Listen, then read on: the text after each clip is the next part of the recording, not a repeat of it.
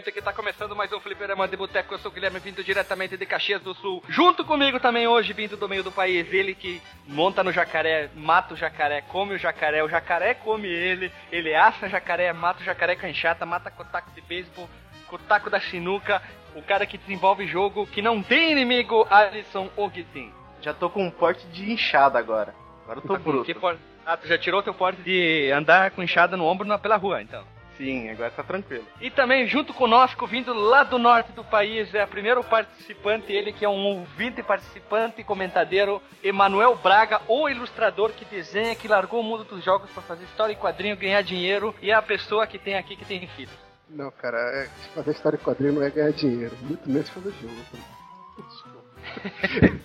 o teu ganha-pão é qual? É fazer desenho? É, fazer desenho, né? Mas quadrinho dá dinheiro, mas não o tempo todo. Mas, mas dá. Então, resumindo, tu ganha dinheiro desenhando, então. Sim. Você ganha dinheiro pintando set. Eu pinto onça, já que Pintando onça, né?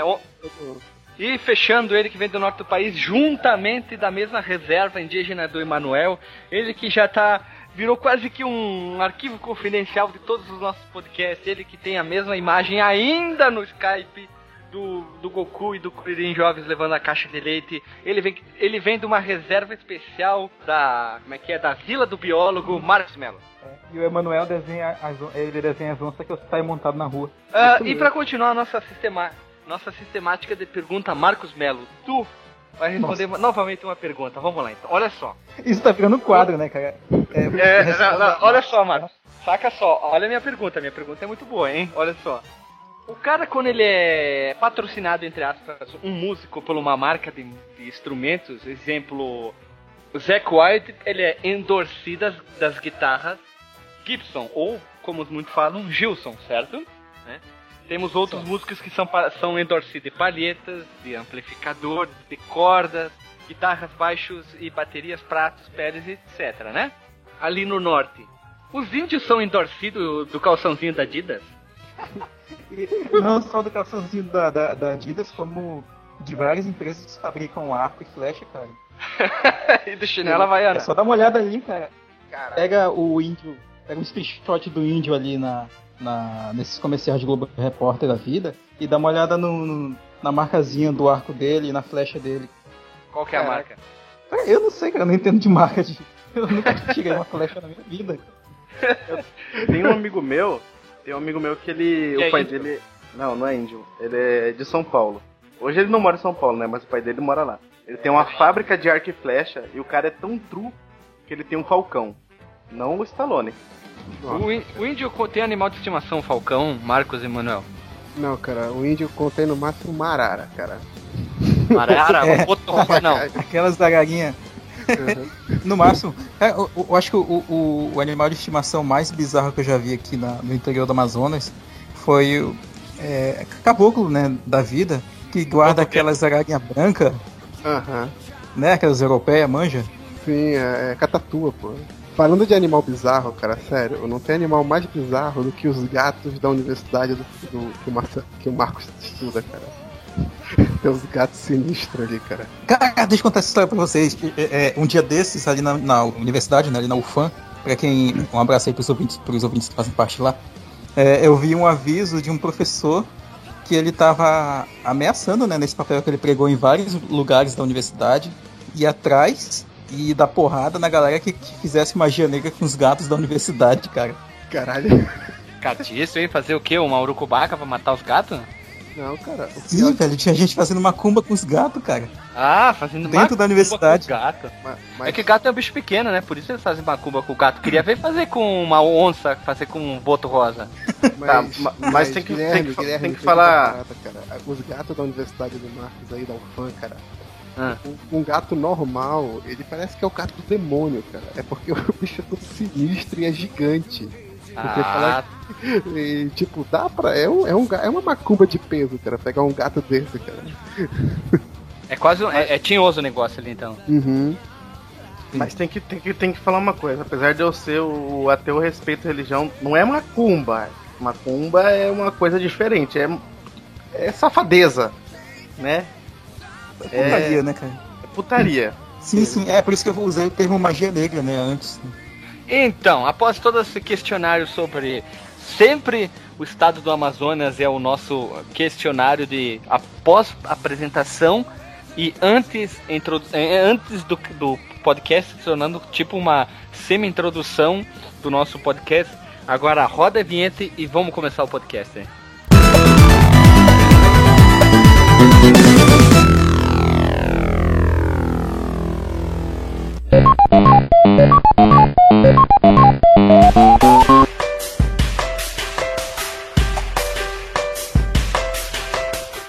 Então, pessoas humanas amarelas, comedoras de bolinhas, enfileiradas dentro de um labirinto, esse é o assunto escolhido por hoje.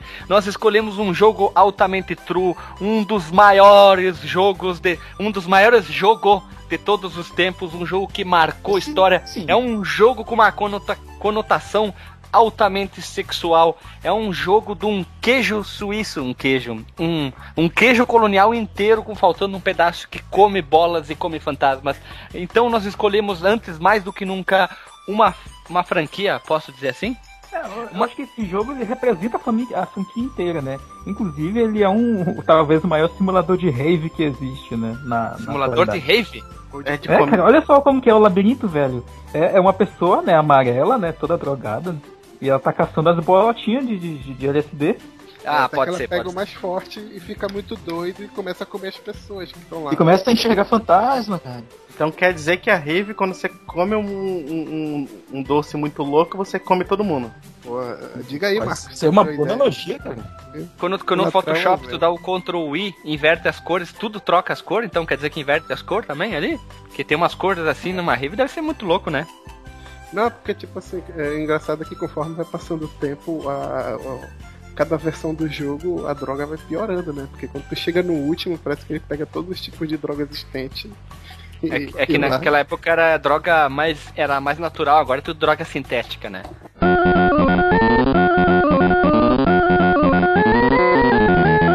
O que é Pac-Man, né? É um jogo como praticamente tudo que a gente fala aqui nesse podcast. Ele foi lançado no Japão em 22 de maio de 1980 pela empresa Namco, que é, para quem não, não tá ligado no nome, é a empresa que fez o Soul Calibur, que fez o Tekken, que fez o Clonoa, né, que são talvez três títulos mais representativos da empresa, né? Dentre outras coisas que vocês podem é, lembrar agora. Cara, eu lembrei que ela fez aquele jogo do Yu Yu Hakusho pra Super Nintendo de luta.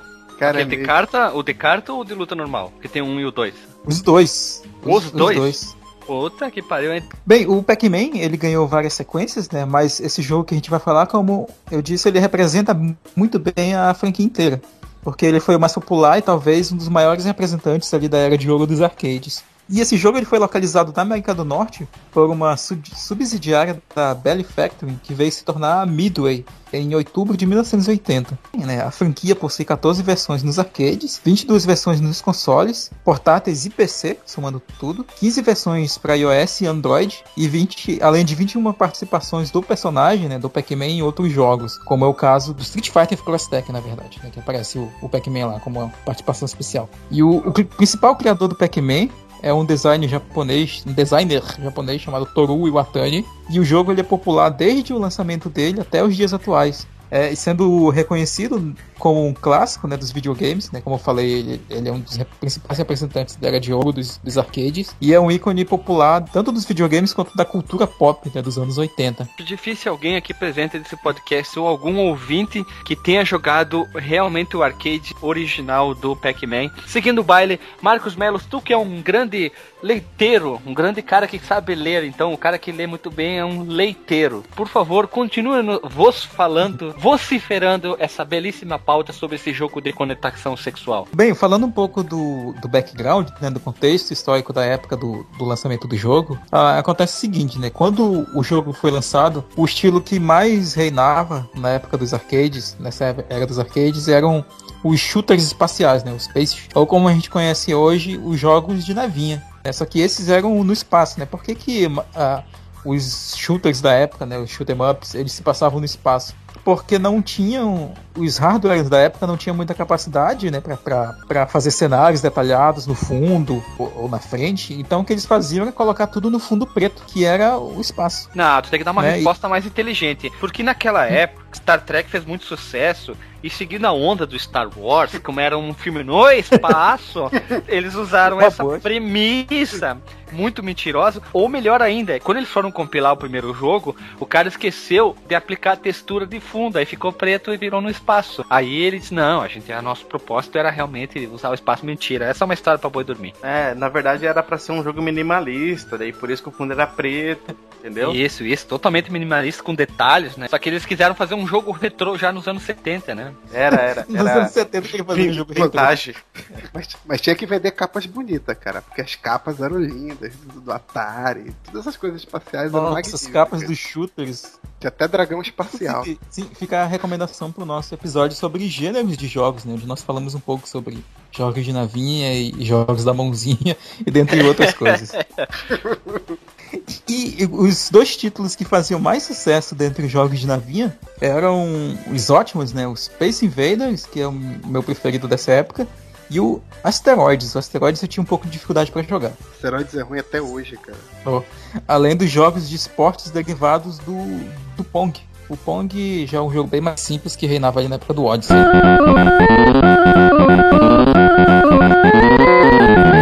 É engraçado, né? O nome do cara é Toru Iwatani. Toda vez que eu falo o nome dele, eu só lembro do Toru, do, do Jack Chan. Sabe aquele grandão? Vocês assistiram o, desenho? É verdade. Da... não é Toguro? É, Toguro é do Yu Hakusho, maluco. É do ah, Yu é? Hakusho. O Toru é aquele gordão que ele começa do malvadão, depois ele, ele vai pro lado do Jack Chan, que é um cara grandão. Toru! Isso. Jack! Tá, então.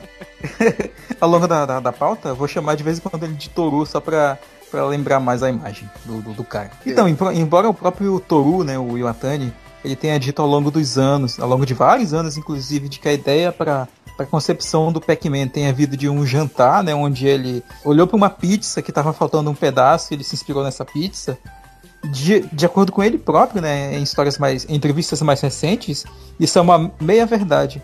E que na verdade o conceito do, do Pac-Man vem parte da simplificação de um caractere japonês para a palavra boca, que é um, um quadrado. Né? É um e quase que um quadrado com as hastes para baixo, um pouquinho maior. Isso. Como se fosse uma, uma cômoda que tem os pezinhos para baixo, assim. Isso, é um quadradinho com dois pezinhos. E o, o nome original do jogo é Pac-Man, embora ele possa ser pronunciado, pronunciado como Pac-Man também. E ele é baseado na onomatopeia japonesa, né, que é Paku Paku, taberu, que é o barulho de abrir e fechar a boca em japonês. E eu, né? eu achei entender, esse, né? esse pacu pacu taberu também como comer muito bem também. Eu achei uma definição diferente. Tipo, a pessoa se alimentou muito bem. Porque eu vi uma, conheço uma outra história da onde o Toguro, como disse o Alisson, ele estava numa janta, quer dizer, num restaurante e, e vendo mulheres que as mulheres estavam conversando sobre comida e tal. E ele queria desenvolver um jogo, ele já tinha desenvolvido um outro jogo na Namco, que é muito parecido com o Arkanoid, bem simplesinho, mas ele queria desenvolver um outro jogo que a, atingisse esse outro público, esse público feminino e crianças, do, dos quais os jogos já citados pelo presente nosso colega Marcos Melos, autor dessa pauta, também participa desse fliperama de boteco. Meu Deus, falei um monte de coisa. O Space Invade e o Asteroids tinha como público totalmente homens adultos, né? E não crianças. Então ele pensou em alguma forma atingir esse público. E ele achou que falando sobre comida, ele conseguiria atingir um público mais. Como é que eu posso achar uma palavra mais certa, não tão. Juvenil, né? Isso, a juvenalidade. Esse público aí que joga Minecraft hoje. Tipo assim, então ele mirou no, na galera que gostava de comer mesmo, cara, nos gordos. Isso, então Pac-Man é um jogo para gordo japonês. É interessante que ele atingiu muitas mulheres também, né, com, com o Pac-Man. Não doía, será? E, ó, piadeiro, ó. A arte de fazer piada ruim por Alisson Guidin. Então, ele queria chegar a esse, esse ponto de ter um público totalmente diferente que até então nos anos, nos anos 80, o maior público de videogames eram, acho que 99% era homem e aquele 1% era vagabundo. E outra piada horrível. Piada nível é. Alisson, né? É, o grande público era público masculino e um pouco mais adulto. Não tinha tanto criança. Até tinha. E outra piada horrível. Até tinha. tinha. Você deixa umas brechas, esse é o problema. É, cara, a bola é. picante tem que chutar, né? É então, seguindo o baile aqui. A outra parte da inspiração do nome também vem da forma arredondada do personagem, muito similar a um queijo, que em japonês quer dizer rock and punch. Não, brincadeira. Rock and punch é, é o disco de rock, para quem não sabe, é aquele esporte muito famoso daquele filme dos anos 90 dos Super Patos. Olha ali, aham, tornando nome... É, o V. O V, o v voador. Tornando o nome pronunciável e escrevível como Punk Man. Certo? Que, o Punk. Punk então, Man, desculpa. Tipo, Tipo Isso, assim, ele, tava de, ele tava de jaqueta com moicano, óculos escuro, né? Quando a, a, Midway localizou o jogo no ocidente, no caso aqui onde nós estamos, eles mudaram o nome do de Puck-Man para Pac-Man, que foi uma decisão muito certa, e com certeza o Puck ia ter problema com Fuck ou Fuckman, né? Ia ficar meio tanto quanto que ruim esse nome, né? Mas, tipo, na época ia funcionar, cara. É um nome muito pornô anos 70, sabe? Ia funcionar isso. É, vai lembrar do, dos clones, né, que tiveram, mas embora a gente ainda não tenha chegado no, no, dia do lançamento do jogo, quando o Pac-Man foi lançado, tiveram vários clones deles e um dele era o Casey Mantic, né? Que inclusive eu nem coloquei na pauta, mas ele que foi localizado, né, pro Brasil como Come Come, né? O Casey Mantic. É horrível, é, é horrível, horrível, cara. Não, tudo, o jogo é ruim. Mas vamos voltar um pouquinho aqui, rebobinando a fita. O Iwatani ele começou o desenvolvimento ainda na década de 70, 79, com uma equipe de 9 pessoas. Agora tu para e pensa. O Windows XP foi desenvolvido em 8 pessoas. Ele desenvolveu o Pac-Man em 9, em 79. Era muitas pessoas ou poucas pessoas?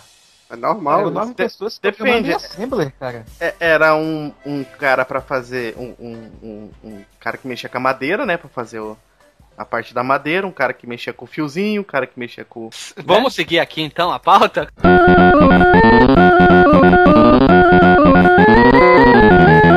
Tá, eu fui procurar algumas informações e eu achei que o jogo, olha só, quanto tempo ele desenvolveu. Quanto tempo hoje o. Vamos pegar um jogo. Um jogo que saiu agora, Witcher famosa. 3. Witcher 3. Quanto tempo ele demorou para ficar pronto? Três anos, acho que foi, né? Uma coisa assim, né? Por aí, cara. Por... Tá. Por aí, cara. Foi três ou quatro anos. Não, não, mais, mais anos, cara. Foi mais anos, porque o The Witcher 3 ele.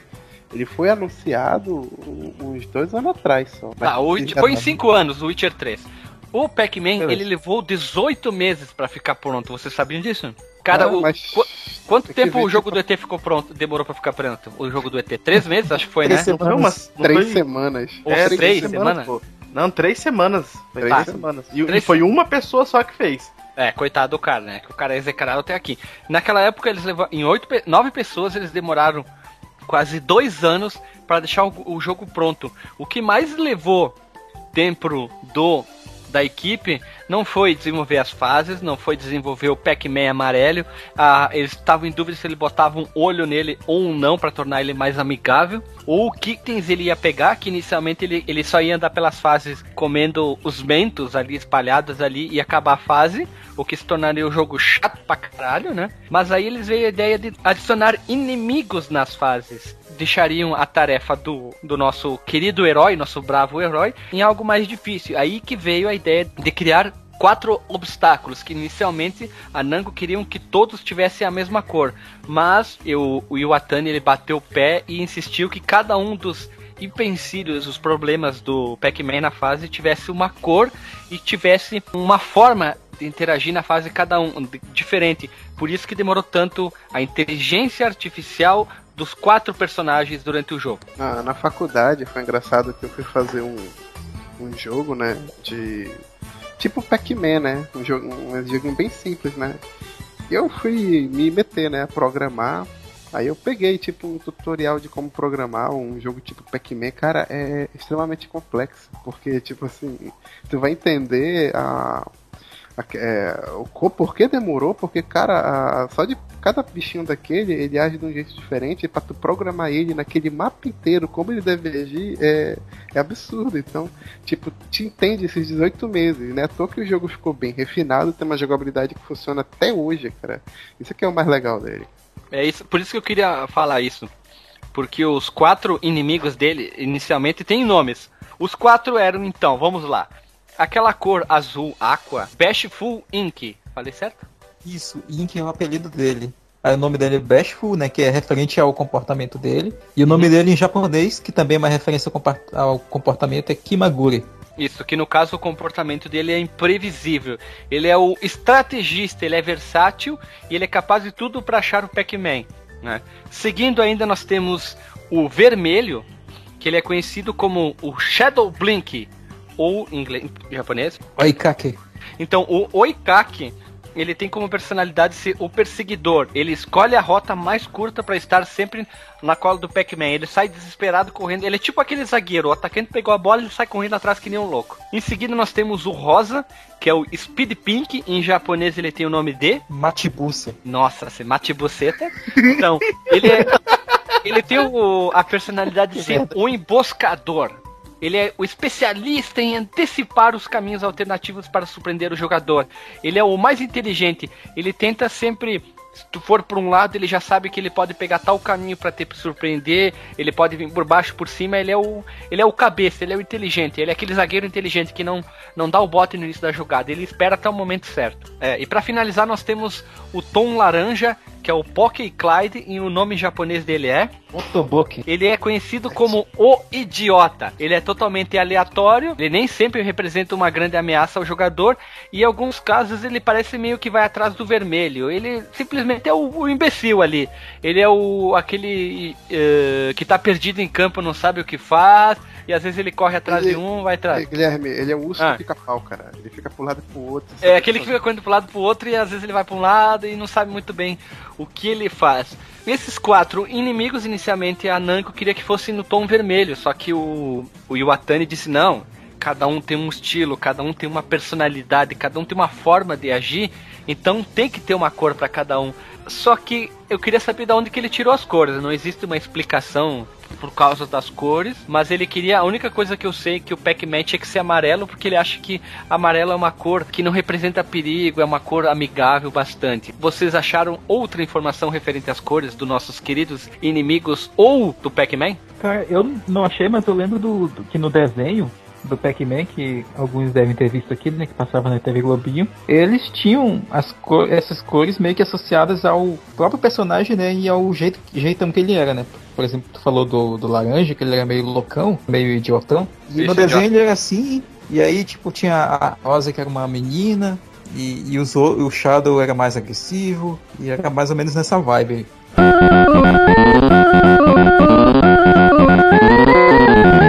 Então, pessoas, após algumas informações, deta esses detalhes aqui, essa, por que, que o jogo demorou tanto a chegar ao, ao público final, né? É que nós entramos no detalhe do lançamento. Alisson. No ano do lançamento no Japão, a resposta foi mais ou menos devido ao sucesso de Space Invader e Companhia Limitada, né?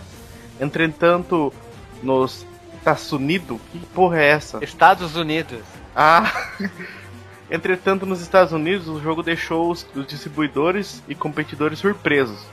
Os, os, executivos acreditavam mais no jogo de corrida, tipo o Rally X, que eu nunca ouvi falar. É legal? Não, também, é um jogo de corrida bem legal. É, então, por, por conta desse jogo, eles não deram muita atenção pro Pac-Man. É, antes do, do lançamento dele. Mas como resultado, o jogo ele fez muito sucesso no público por, por conta dessa, dessa parte de competitividade, eu acho, né? Por desafio, eu acho que é uma coisa que, que eu acho que o americano, na época lá, eles tinham mais, né? Porque eles ficavam disputando a moedinha, né? Não tinha isso até no. Isso. Todo mundo odeia o Chris lá, lembra? O negócio de disputar a moeda e tal, aqueles negócios. Esse jogo ele fez tanto sucesso com o público é, e chegou a faturar mais do que Star Wars na época, na década de 80, estabelecendo assim um, o gênero de jogos de labirinto. Detalhe, observação, por favor, aqui abre um parênteses. O jogo, no caso, o modelo arcade dele, que era uma coisa, parecia uma polenta frita em pé. O arcade dele, porque ele era todo amarelo, né? Parecia uma coisa absurda, pra quem não sabe o que é uma polenta frita. Link na postagem do que é uma polenta frita ou polenta brustolada. Então, ele foi colocado num cinema em Tóquio, o primeiro modelo. E ele não chamou um pouquinho de atenção até que ah, começou crianças e mulheres, porque que acontecia? Os homens iam nos jogos de ação, como a gente já citou, Space Invaders, enfim, e sobrava aquele do lado todo colorido, bonito, até que um público feminino e infantil chegou ali e começou a criar o, um público maior em cima do, do Pac-Man no arcade no Japão, isso, né? Nos Estados Unidos, como já foi citado aqui. É, você pode ver como é que é diferente, né, o público japonês do público é, ocidental, né? Porque no, nos Estados Unidos, né, onde foi lançado lá, né, o pessoal curtia mais a parte de competição, né? Já no, no Japão acho que fez mais sucesso para as mulheres e crianças pelo fato, acho que de ser mais colorido, mais amigável, né? Porque a versão do arcade é lindíssima, lindíssima. Por que, que eu falei que a versão do arcade é, é lindíssima? Porque mais tarde o jogo foi portado e refeito inúmeras, inúmeras, inúmeras e inúmeras vezes. Bem, Pac-Man foi um jogo que saiu para Atari, para o Coleco, Intellivision, IBM PC, Apple II, Commodore, VC20, por, por NES, Game Boy, Game Gear, Game Boy Color, Neo Geo Pocket Color e, sai, saiu recentemente pro Google. Lembra que daquela vez que saiu o Doodle? Quando ele completou 30 anos, em 21 de maio de 2010, a Google lançou aquele Doodle, famoso link no porte, onde que tu podia jogar ah, como se fosse uma fase em volta do logo da Google, escrito assim, tu ficava comendo os Paranauê com a música original. E teve uma vez que o cara fez um, pra, o, pra browser mesmo, fez o Pac-Man com não sei quantas mil não sei quantos mil labirintos, telinhas de labirinto para tu completar, cara. Era tipo um labirinto gigante o Pac-Man inteiro, assim, um jogo só. E ainda é, saiu para todas essas plataformas, sem contar as compilações, né, que ele saiu depois. E relançamentos, como no, no, no Pac-Man World, né, que é o jogo do Play 1, ele saía, ele tava como destravável no né, Pac-Man original.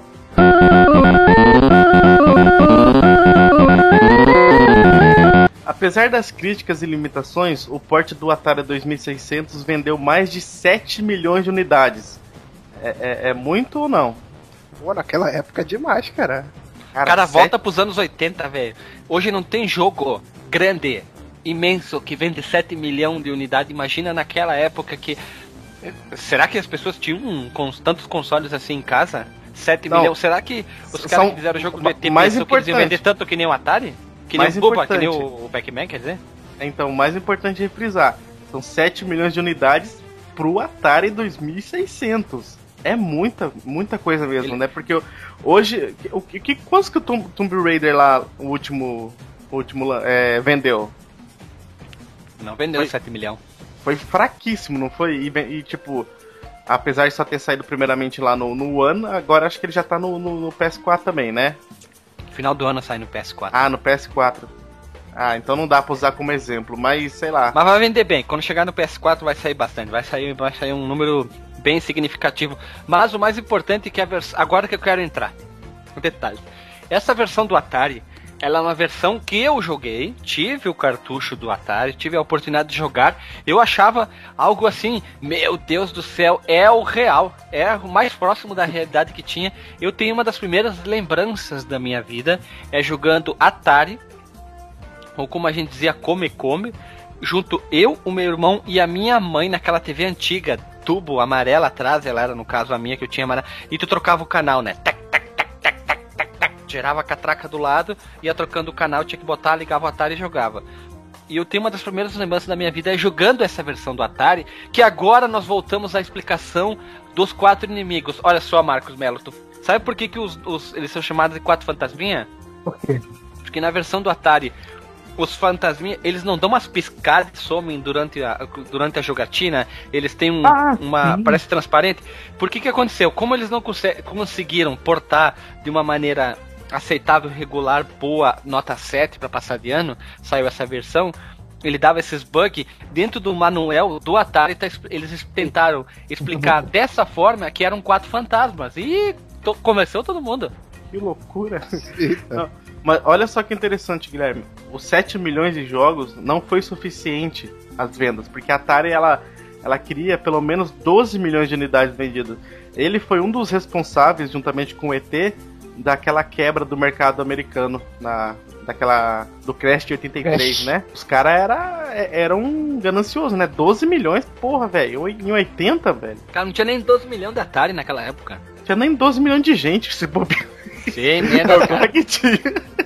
Cara, tu, tu, não lembra da música da Copa de 70 do Brasil? 90 milhões em ação, Pra frente, Brasil, no meu coração. Porra, 90 milhões só tinha no Brasil, cara. Claro que devia é, ter.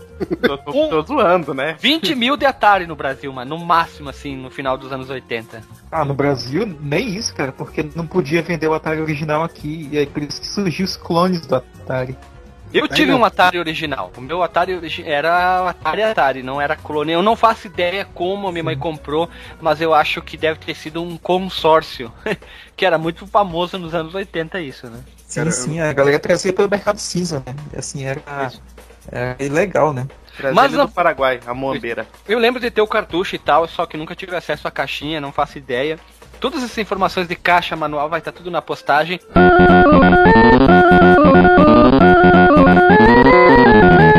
Inovações nos gráficos, né? O jogo Pac-Man, na minha opinião, é um jogo lindo de arcade e um jogo feio de Atari, hum, mas a versão de Atari é aceitável. Nós vamos ser mais detalhistas só nessa versão arcade barra Atari ou vamos ir adiante com vários outros jogos da família Pac-Man? Não, acho que essa, sendo detalhista nessa versão, nas inovações que ele trouxe, já dá uma ideia da representatividade dele. Ah, ah, ele é referenciado até hoje como um dos primeiros jogos né, que apresentava power-ups.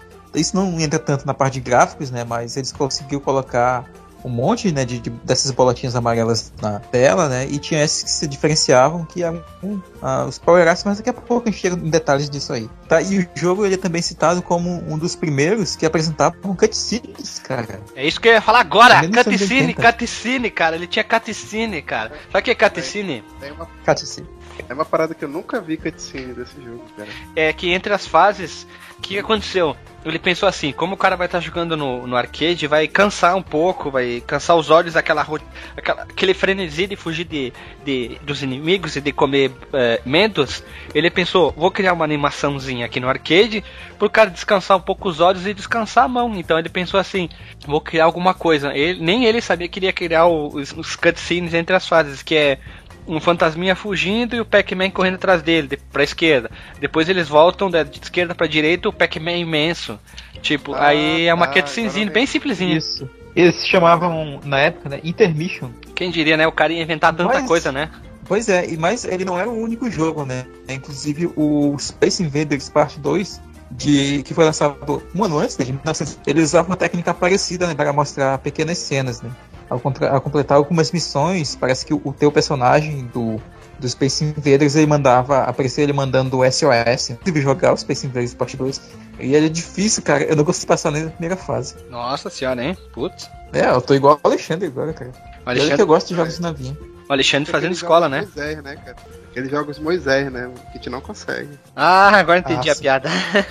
não consegue, Moisés.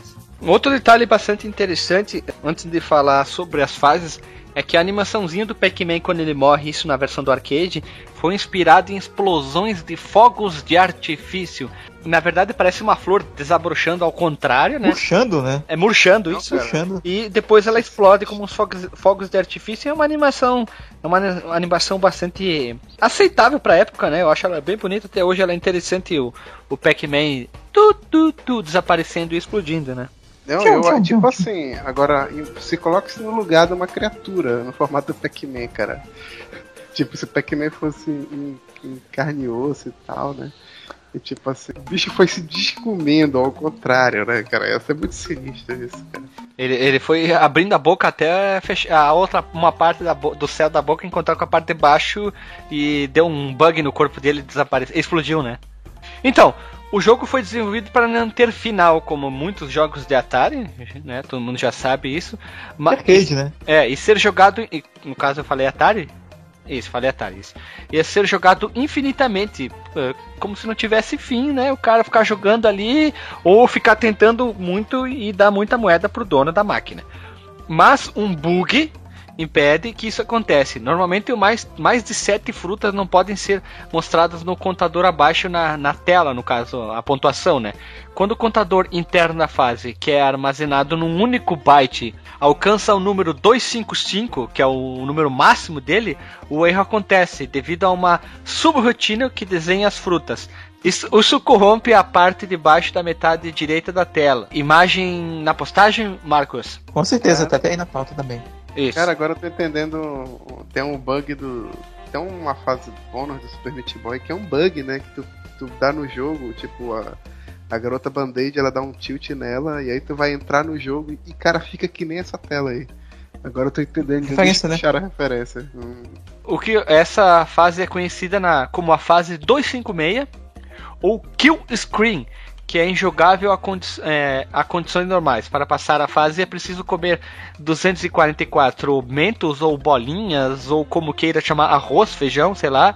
Mas existe apenas 114 na esquerda e 9 na direita. Ao perder uma vida, as bolinhas da direita ressurgem, e isso mesmo permite que o jogador o que tiver mais vidas conseguir uma pontuação maior, mas não passa para a fase 257 porque não completa, pois não, nesse caso tu não completa as 244 ainda. Como a fase seguindo fosse possível, ele teria as frutas em intermissões de primeira fase, mas como os inimigos mantendo o comportamento as avançadas. Eles chamam que quem consegue chegar até essa parte o jogo perfeito no Atari. E o primeiro cara a atingir isso, se não me engano, foi nos anos 90, né? Um cara ele demorou, se não me engano, 6 horas para chegar nessa pontuação aí. Caraca, eu disse. Isso, mas esse recorde ele já foi superado, cara. Ah, não, eu falei é, o primeiro, um o primeiro. Chamado... O primeiro, eu falei. Ah, tá, tá, tá. Sim, esse foi o primeiro.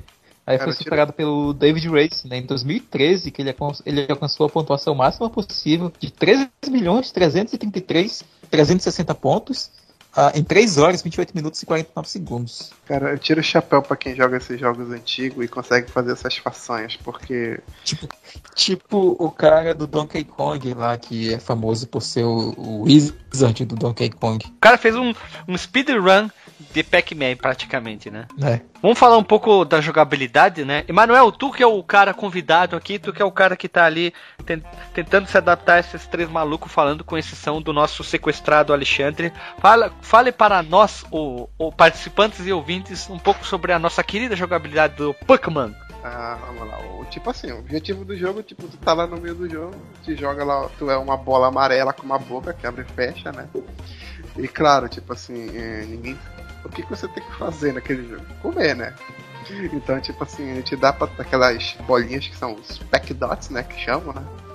E você tem que ficar comendo elas, comer elas inteiras para passar de fase. Só que no meio do jogo tem uns fantasminhas que eles vêm atrapalhar você, né? E você tem que usar toda a sua agilidade e astúcia para desviar deles.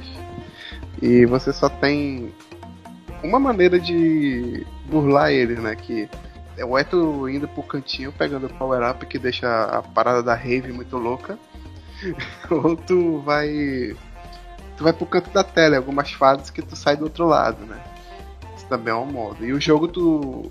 Como um jogo daquela época, tu tem que andar em, três, em quatro direções: cima, baixo, trás e frente, né? Também há um, uma, um terceiro, uma terceira é, maneira né, de se como pode dizer, de burlar os fantasminhas, que em cada fase tem um, um. Como é que se diz? Não é pixel, é. Tem um quadradinho aonde você consegue deixar o seu Pac-Man escondido ali por até 15 minutos.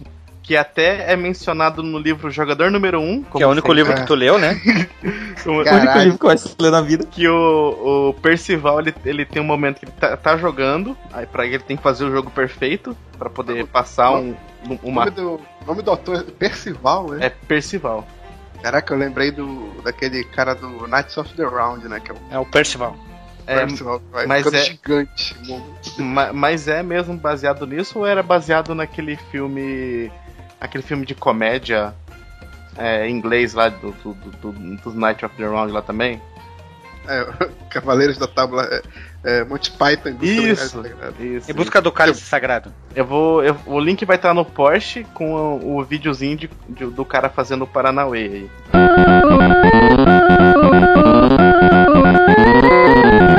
O fator mais importante também é quando tu pega aquelas bolinhas que tu pode comer os, os fantasminha, né, cara? Fantasmas. Essa é, é a, única, é a única arma de defesa que tu tem contra os fantasmas é essa, né? A, a Power Pellets, né? Power, Power Pelé. Isso. É o Pelé poderoso? Poder do Pelé. Aí começa a cantar ABC. ABC.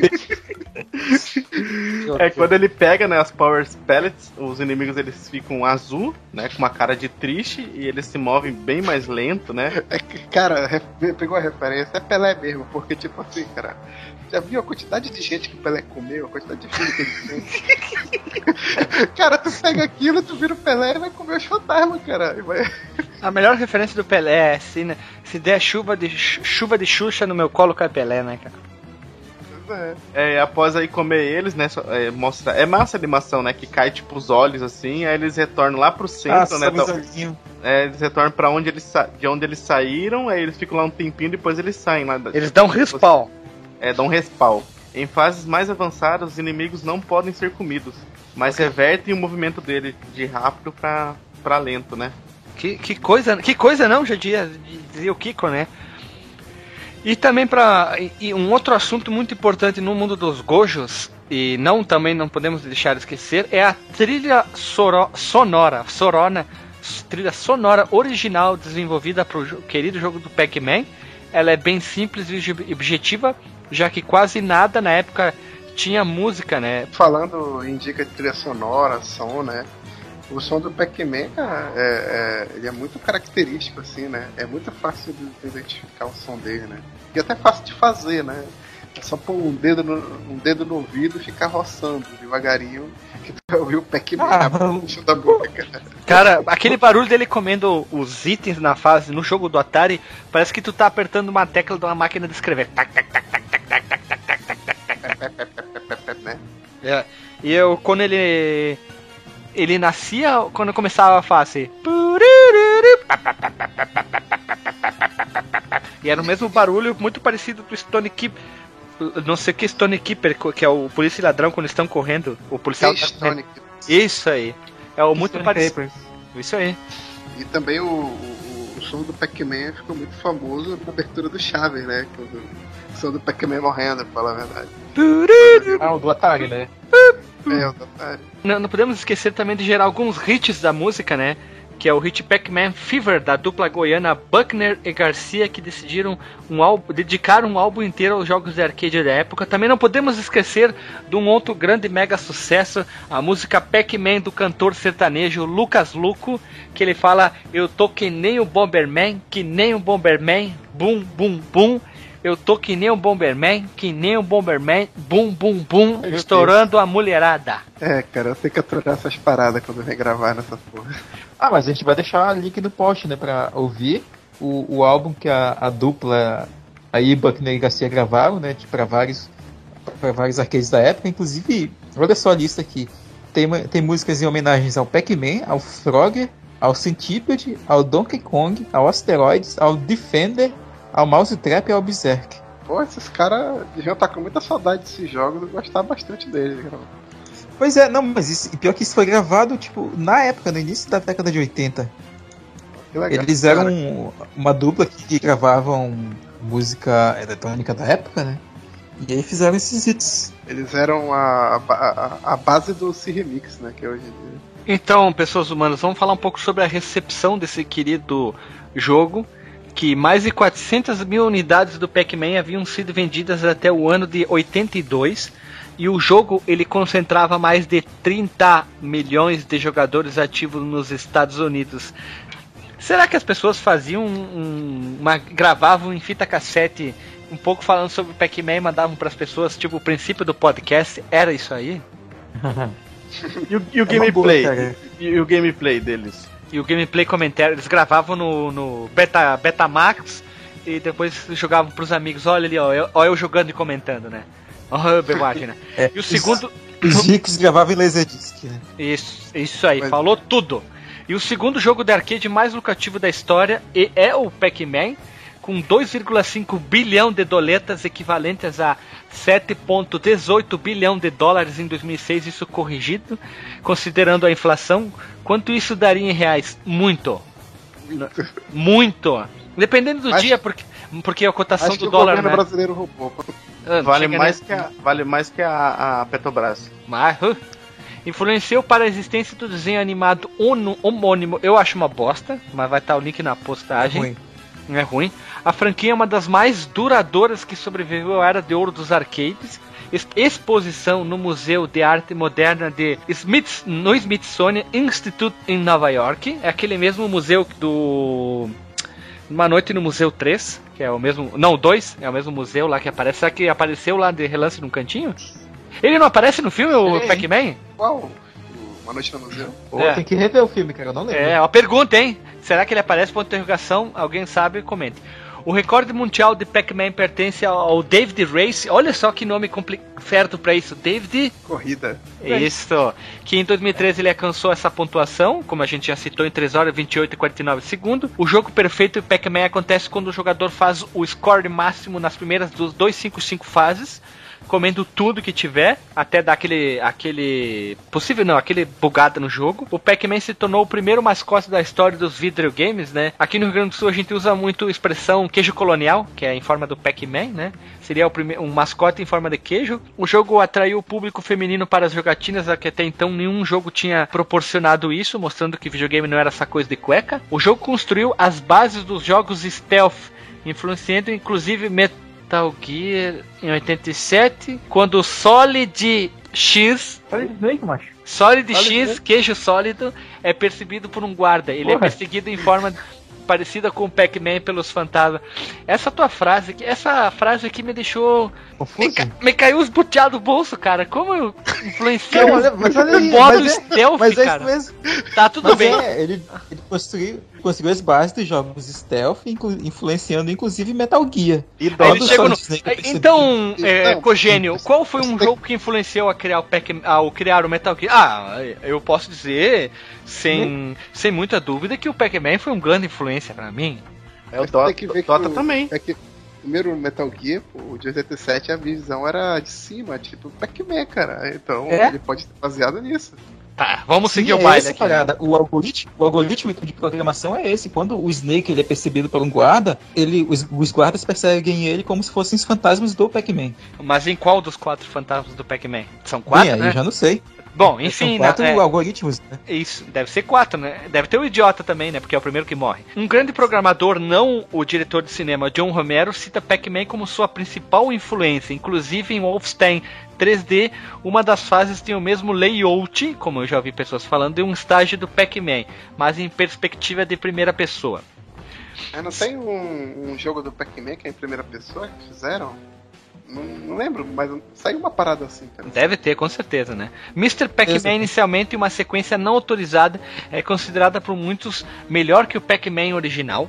Pac-Man Championship Edition Final Edition Ultra Mega Blaster foi a única sequência desenvolvida com participação do criador original do Pac-Man, o Tori Iwatani. O Pac-Man original ganhou vários prêmios de melhor jogo de arcade de todos os tempos. Em de 21 a 23 de maio de 2010, no final de semana, isso, a Google colocou a página inicial do google.com, o logo com a Pac-Man original e o Mr. Pac-Man jogável, no caso aqueles Doodle, link na postagem.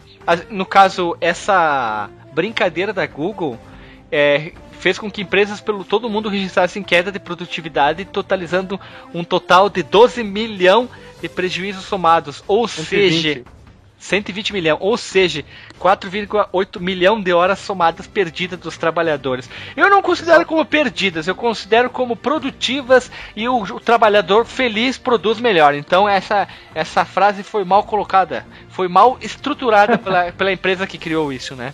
O jogo de tabuleiro e pinball foram desenvolvidos e publicados baseados no Pac-Man original. Lembrei de um detalhe. O Tori, ele, ele era muito fã de jogos de pinball. De pinball o Toru, o Toguro, ele era muito jogos de, de pinball. Inicialmente ele queria jogar, criar um jogo de pinball para os arcades, mas acabou não tendo isso, né? A Blue Sky Studio está produzindo um filme do Pac-Man para ser lançado nos cinemas em 10 de maio de 2009. A produção, produção 2019. Isso, 2019, com produção de Steve Carell. Quem que é Steve Carell? A cara do Todo Mundo em Pânico, do, quer dizer, é é o a cara música. do parkour! E direção de Chris Edge e roteiro de Craig Titley. Ele também aparece no filme Pixel, de, do ano passado com aquele ator que eu esqueci o nome. Adam Sandler. Isso, que é, é bem interessante. O próprio criador tá lá no filme.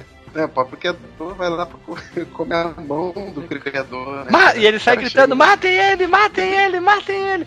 O filme até que é engraçado, né? É, é, vale a pena. Eu assisti no cinema e foi bem divertida, até que eu assisti a versão dublada e até que não foi tão ruim, né? Porque só, só tinha dublada no cinema, né? Cara, o roteirista do filme do Pac-Man, o roteirista, mesmo o roteirista do Scooby-Doo, Percy Jackson, 12 é demais.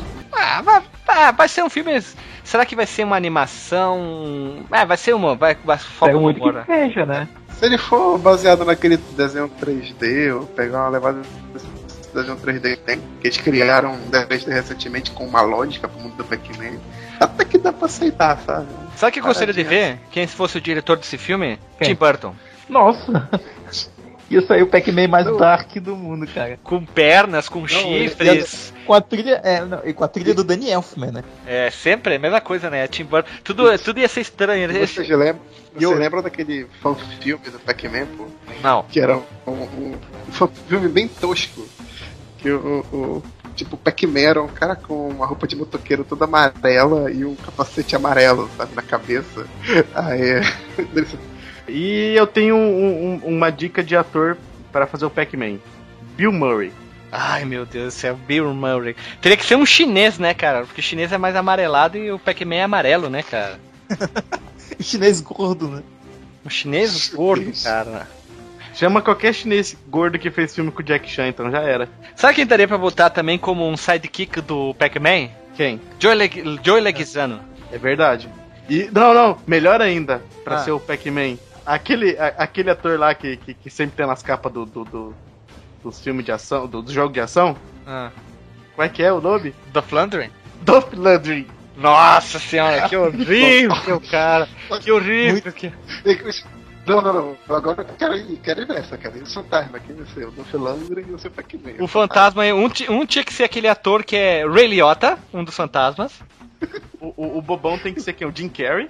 O Jim Carrey? Não, talvez não. Deixa eu ver, um, vamos ver um ator bem, bem, uh, bem bosta aí, de comédia. Tem mil, tem mil. Adam Sandler, pronto. Tá, o Adam Sandler, o fantasma idiota. O, o Sandler, o vermelho tem que ser o Ray Liotta. O, o, o, estrate, o estrategista pode ser o Wagner Moura, né? E o cara. E o Kill Kill Kill que sai matando todo mundo pode ser. Ryan Reynolds. Ryan Reynolds, isso, Ryan Reynolds. Fechou, pronto. Nós temos um cat ah. matador. E o diretor, o diretor do filme Acho... pode ser o. O, o, o Tarantino. Tim Burton. Tim Burton. Tarantino. Tá bom, Tarantino. Isso. O Pac-Man usa armas, né? De fogo. Ele é espadas. Assistam. E uma coisa muito importante falando em filmes que a gente citou no a estreia, a primeira estreia do filme, na verdade, foi o, o, no filme Detona Ralph, quando aparece os antagonistas no, do, naquela reunião de, de caras ruins, aparece o fantasminha Ralanja lá na reunião. Quem lembra disso? Eu não assisti. Eu lembro. Tu não assistiu Detona Ralph? Nem Pixel. Caramba, eu vi, mas eu vou ter que rever pra prestar atenção nesse detalhe aí, cara. O Detona Ralph é um filme que vale a pena rever só pra pegar mais referência cada vez que tu rever. É, ele é cheíssimo de referência. Vamos ver como é que vai ser o, o Detona Ralph 2, né? Oh. Outra curiosidade que o personagem come, come aquela bolota e fica tunado, que é uma referência muito ao, ao, ao Popeye, né? Não podemos esquecer isso, né? Ah, sim, é verdade, é verdade. E que o jogo original ele tinha exatamente 24 KB que ele ocupava. Hoje é, o que, que tem 24 KB? Um TXT com escrito uma receita de como esquentar um ovo. Como esquentar uma água, um copo de água quente no micro-ondas deve ter 24 KB, né? Uma receita de como fazer leite. Como fazer leite? Compre uma vaca. Ou um peixe vaca. Exato. Isso, peixe vaca. Isso, isso, peixe vaca. Leitinho. Outra referência muito importante que eu quero trazer para os nossos, nossos ouvintes é o site World Biggest Pacman.com, vocês conhecem esse site? Não, Guilherme, eu não conheço esse site. Por que eu deveria conhecer esse site? Esse site, na verdade, como é que ele funciona? Tu te conecta nele e quando tu acessa tem um mapa imenso de maze, que na verdade maze é labirinto, falei bonito, né, Marcos, tu que é o cara doutrinado no inglês. As pessoas criam seus próprios labirintos e disponibilizam para as outras pessoas jogarem e finalizarem ou não os jogos. Então tu cria e a gente compartilha numa mega rede de labirintos do Pac-Man. E hoje atualmente nós contamos com é, com, com, com, os países, né? Tem ranking de países que mais jogam, lideran a liderança dos Estados Unidos e o segundo é o nosso Brasil, querido, né? É o país que mais joga, depois seguido, depois vem o, o United Kingdom e, nós, e tem uma pontuação, uma pontuação de quantas bolotinhas foram comidas, quantas vidas foram perdidas, atualmente está em 55 milhões 273 mil mais, quantos fantasmas foram comidas, quantos labirintos foram criados, hoje tem 186 mil, quase 200 mil labirintos, quantos foram jogados? 96 milhões. E quantos foram completados? 11 milhões, são números absurdos, link no Porsche, e se a gente conseguir a gente vai criar o nosso próprio labirinto de uma forma tanto, tanto quanto que bizarra, né? Labirinto de boteco. Isso, e ele funciona no Internet Explorer, é muito importante isso. É só você logo com o Facebook aí, e é nós que voa, é bastante divertido, compartilhei com os meus colegas. E também, agora para finalizar, eu gostaria de agradecer a todo mundo que ouviu. E antes, vamos aos recadinhos rápidos. E Alisson, quem quiser comentar, xingar, dar ideia de pauta, para onde a pessoa envia o e-mail? Contato arroba fliperamadeboteco.com ou comenta no último podcast que ouviu. E o nosso site é fliperamadeboteco.com, para quem não conhece ainda, né? Espero que pessoa, vocês continuem postando e xingando, reclamando, principalmente o nosso amigo Douglas Monteiro já mandou tantas ideias de pauta, né? Estão o, a contagem atual, já não sei mais quantos está no, no menu da direita, quantas pautas ele enviou e a gente gravou e já estão no ar, está ali. E também se a pessoa quiser seguir a gente nas redes sociais, está tudo na postagem, muito bem descrito, bonito e lindo. E também a gente queria agradecer ao nosso querido Emanuel, ele teve que sair ali, teve um probleminha, ele teve que sair, mas ele participou e se dispôs a, a gravar junto conosco, como eu gosto de falar. Então, eu gostaria de saber se você tem mais algum agradecimento e já vamos dizer tchau e até semana que vem. Tchau, até semana que vem.